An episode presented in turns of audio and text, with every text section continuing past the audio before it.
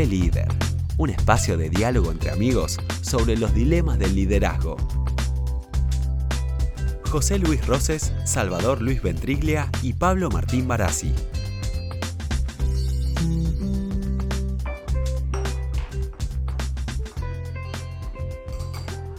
¿Vas a pedirte eso o te fuiste a eso donde me acabas de decir, José Luis? No, no, no. Yo quiero decir, así como vos el otro día fuiste tan original con el, el afoquiato ese, el fogato, no me acuerdo cómo se llamaba, yo te traigo algo de, mi España. Te voy a ofrecer un carajillo, que no sé si que saben. A ver, esperemos Salva, si Salva también se anima.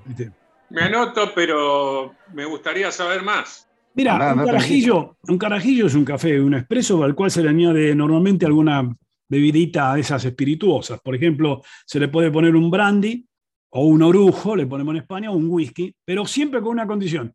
Se calienta ante esa bebida y se mezcla. Y después, no hay que hacer buche, ¿eh? hay que adentro. ¿eh? Así que si se animan, le pedimos un carajillo. Listo, mozo. Estoy. Tres carajillos.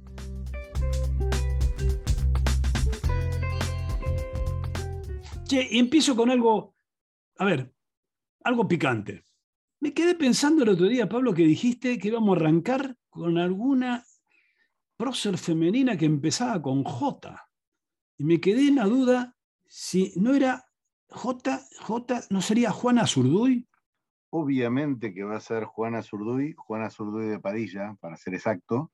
Mm. Pero ya sé, ya sé por dónde, ya sé por dónde. No, no, no, la pregunta te dejo, es... Te dejo, te dejo, vení, vení. A ver, la primera cosa que por ahí me quisiera compartir, eh, Juana Azurduy técnicamente no nació en Argentina, nació en, Chuquisaca, ¿no? Pero no sé si eso... Cerquita, cerquita ahí en Toroca, lo que sí claramente, este, sí, ya sabía. Bueno, a ver, llamémosla líder criolla, llamémosla heroína de dos mundos, pero para lo que es nuestro homenaje, digamos, a líderes históricos, yo, Calza me parece perfecto.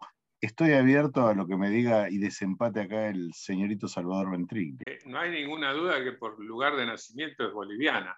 Eh, de todas maneras, la Argentina la, la, homenajea y la reconoce como una líder de la independencia sudamericana, con una gran contribución no solo a la independencia de lo que es hoy Bolivia, sino a la independencia de lo que es hoy Argentina. En la defensa del norte frente al avance realista. Que creo que no hay ningún problema en que los dos países la homenajeen. Bueno, convencido. Mira, si, si, partimos de, de, lo que, de lo que estábamos diciendo y por qué venimos haciendo este, este pequeño subciclo, digamos, de, de, héroes criollos y de líderes criollos, este tema de mirar un poquito más para adentro a mí me parece como, como, como virtuoso, ¿no? Ustedes piensen, sitúense, digamos, mentalmente, ya nace allá por por 1780, es muy longeva, ahora vamos a hablar poquito, digamos, nos vamos a ir armando como siempre juntos este, una, vida realmente profunda, inquietante, aguerrida, digamos. Este, fallece recién en 1862, 82 años, y realmente, bueno, en principio una, una, una, primogénita, digamos, de un hacendado de origen español, y que, bueno, queda muy jovencita huérfana en un momento muy especial, donde están todos los levantamientos eh, que terminan con la culminación de las distintas independencias. Eh, eh, el padre hacendado, pero un detalle muy importante que la va a marcar en su vida es la madre. La madre es indígena. Sin duda. Sin duda. solo que de joven le enseñó el quechua, sino que además le dio una serie de, me parece, de atribuciones para que después, seguramente que en lo que relatemos, la van a poner con mucha capacidad para liderar a los indígenas a favor de una revolución.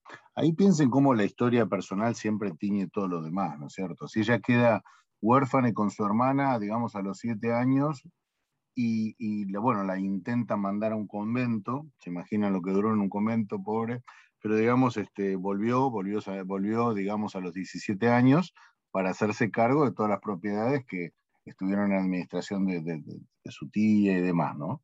Pero lo, interesante es hasta que impacta después posteriormente, este, que todos los, eh, la vestían de hombre para que ayudara, digamos, a su padre, este, era una tremenda jineta, y a tal punto que Belgrano la describe en las cartas históricas más lindas que le dedica como la Amazona, este, y realmente una persona literalmente de armas tomar, ¿no es cierto? No sé, Salva, vos que te gusta toda esa época, ¿qué otra cosa condimentarías de lo que es contexto de, este ser, ¿no?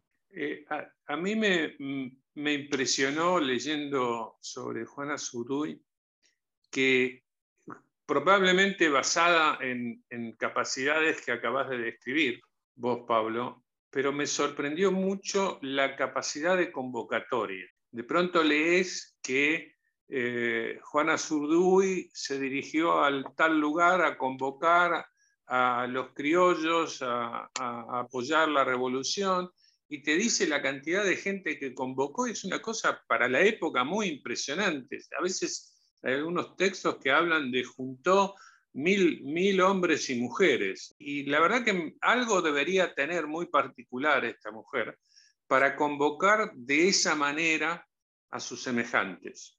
Una cosa que si quisiera acercar a esa idea tuya, me parece que hay en el sentido primero de esa prácticamente esa posibilidad de haberse desarrollado muy joven maduramente, en función de esa desgracia que tuvo de perder los padres joven. Pero después otra cosa, eso le llevó a tratar básicamente con la población indígena muy joven y ella, ella aprendió Aymara de ellos y tenía un predicamento muy grande precisamente por esas virtudes de amazona, de persona que conocía el campo y sobre todo el coraje y la capacidad de comunicarse. Si me adelanto un poco a la historia, fíjense que en algún momento llega a convocar, en un momento muy importante de la revolución, a 10.000 indígenas, ¿no?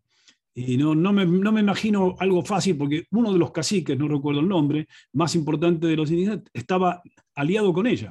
Así que todas esas virtudes, si bien podemos mostrarla como que las circunstancias la llevaron un poco a enfrentarse con eso, me parece que son virtudes muy, muy destacables. En esa época, 10.000 es un ejército.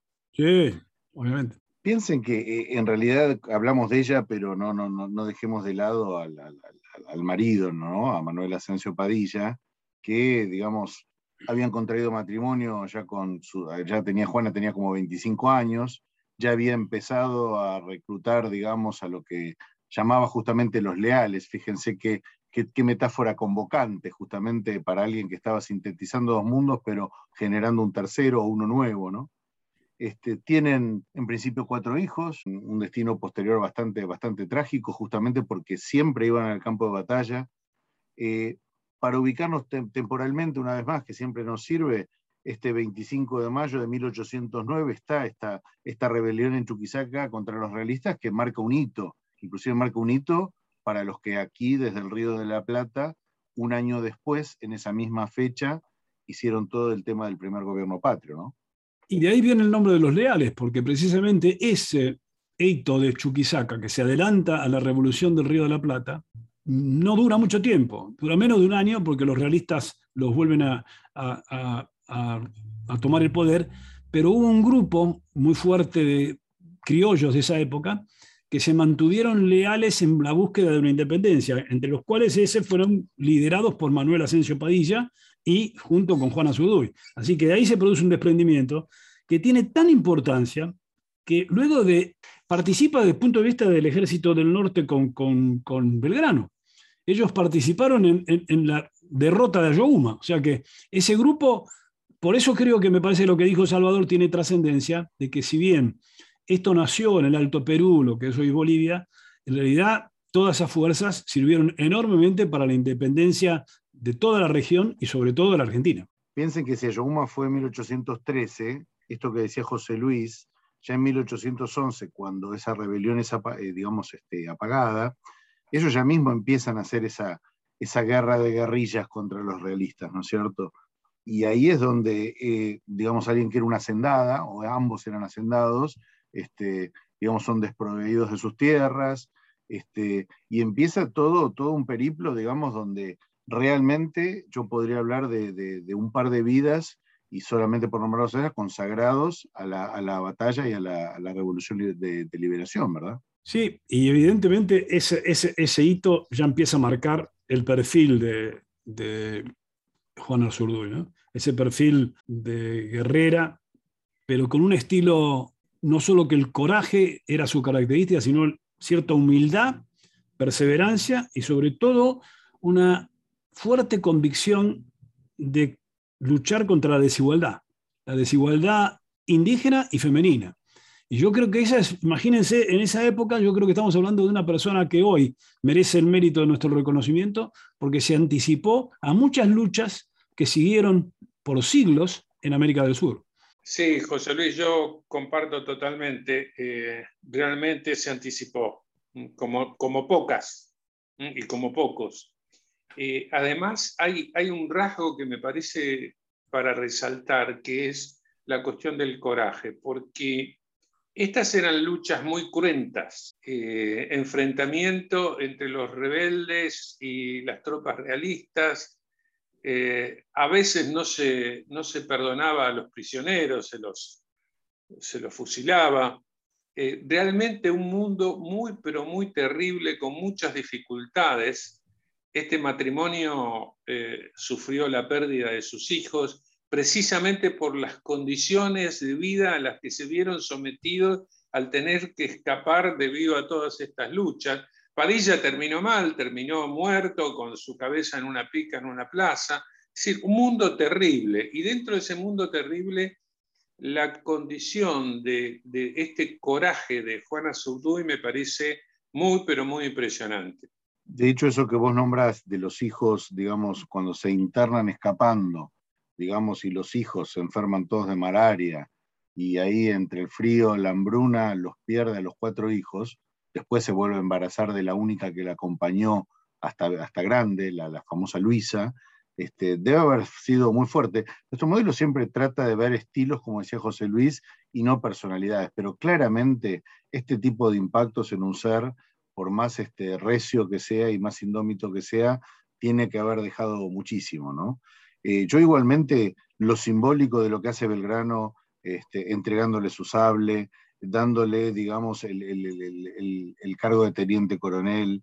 Eh, a ver, hay mucho ahí, digamos, de la previa, inclusive cuando se une con, con, Güemes, con Martín Miguel de Güemes en el norte.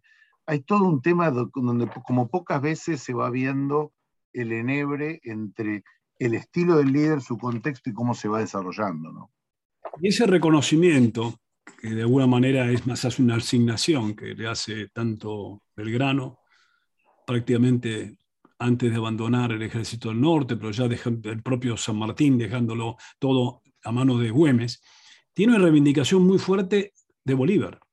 Porque en la historia verdaderamente tenemos que pensar que el verdadero unificador de la revolución que se había iniciado en el Alto Perú y en Bolivia y que había terminado básicamente en una fragmentación de seis republiquetas, en realidad fue el propio Bolívar. El propio Bolívar que en 1825 va al Alto Perú con Soler y fundamentalmente entre los reconocimientos que hace es el reconocimiento a Juan Azurduy, donde la nombra coronel y le asigna una, una pensión que después el tiempo lamentablemente hace que esa pensión no se mantenga, pero esa es otra historia que no sé si nos da el tiempo de contarla. Pero sí lo importante es que ahí hay un reconocimiento de muchos actores principales de la, gesta emancipadora de, América del Sur. Y Juana Zurduy es precisamente la reconocida. ¿no? Piensen que estamos hablando de una persona que transitó 33 batallas. Vos recién nombrabas la independencia de Bolivia en 1825. Ya en, la, en Tucumán ya habían mandado representantes del Alto Perú. Y rescatando esto mismo que acabas de decir de Bolívar, voy a leer textual. Bolívar, cuando la visita y le asigna esa pensión, que duró muy pocos años, lamentablemente, este, le dice, este país no debería llamarse Bolivia en mi homenaje, sino Padilla o Azurduy, porque son ellos los que lo hicieron libre. Mira qué homenaje, mira qué legado. Y bueno, no sé, me parece que hemos recogido una cantidad de cosas importantes como para ir concluyendo. Y no sé si, Salvador, tenés alguna cosa para, para refrendar de como cierre. Yo, yo me queda alguna cosa en el tintero para comentar, pero no sé, Salva, ¿qué, qué, tendrías para agregar? Eh, sí, José Luis, eh, justamente y a propósito de algo que vos decías sobre el rol de Juana Zurduy como una persona que si no inició fue una de las iniciadoras de darle un rol a la mujer que en esa época no tenía, eh, me parece que ahí eh, hay un aporte no solo conceptual, no solo de, sus manifestaciones, sino del ejemplo de vida. Es, es, un ejemplo de vida de una mujer dedicada a una causa, enteramente, totalmente dedicada a una causa, que a pesar de eso lo pudo congeniar con un matrimonio y con una condición de madre, y me parece que todos los homenajes que se le hagan tienen que ver con sus ideas, pero sobre todo tienen que ver con su ejemplo. Yo me queda algo antes que Pablo haga el cierre, que es algo que me queda siempre impactante cuando uno estudia estas personalidades. Fíjense qué curioso, ¿no? Ella muere en la miseria y es reivindicada 200 años después, en el 2009, cuando se la nombra generala del ejército argentino y mariscal de la República Bolivia. 200 años, fíjense el destino de nuestros próceres, ¿no? Qué cosa increíble que nuestros próceres, de alguna manera, muchos de ellos hayan tenido que morir en el extranjero y ser reconocidos en forma tardía. Por eso me impacta para cerrar una frase de ella que dice, yo nunca tuve miedo de luchar por la libertad de mi pueblo. Y me parece que ese es un testimonio muy fuerte que a mí me reivindica mucho esta figura heroica de Juana Zurduy. Líder inspiradora que luchó por la libertad, arriesgó todo, perdió, pero fíjense el homenaje que tanto tiempo después le estamos rindiendo acá, tres admiradores y estudiosos del tema del liderazgo en el planeta. Bueno, queridos, dejemos acá. La verdad que sobran las palabras. Bueno, y el carajillo no me dijeron nada, ¿eh? Me toca pagar a mí, ya lo sé, eso yo lo voy a hacer. Pero después me cuentan cómo le fue con el carajillo. ¿eh? Anda, anda, anda. bueno, tiene efecto tardío. No se, no se agranda porque tiene efecto retardante. Un abrazo. Bueno, a la próxima. Para comunicarte con nosotros, escribinos a contacto arroba cafelider.com. Para más información, entra en www.cafelider.com. Nos encontramos en el próximo café.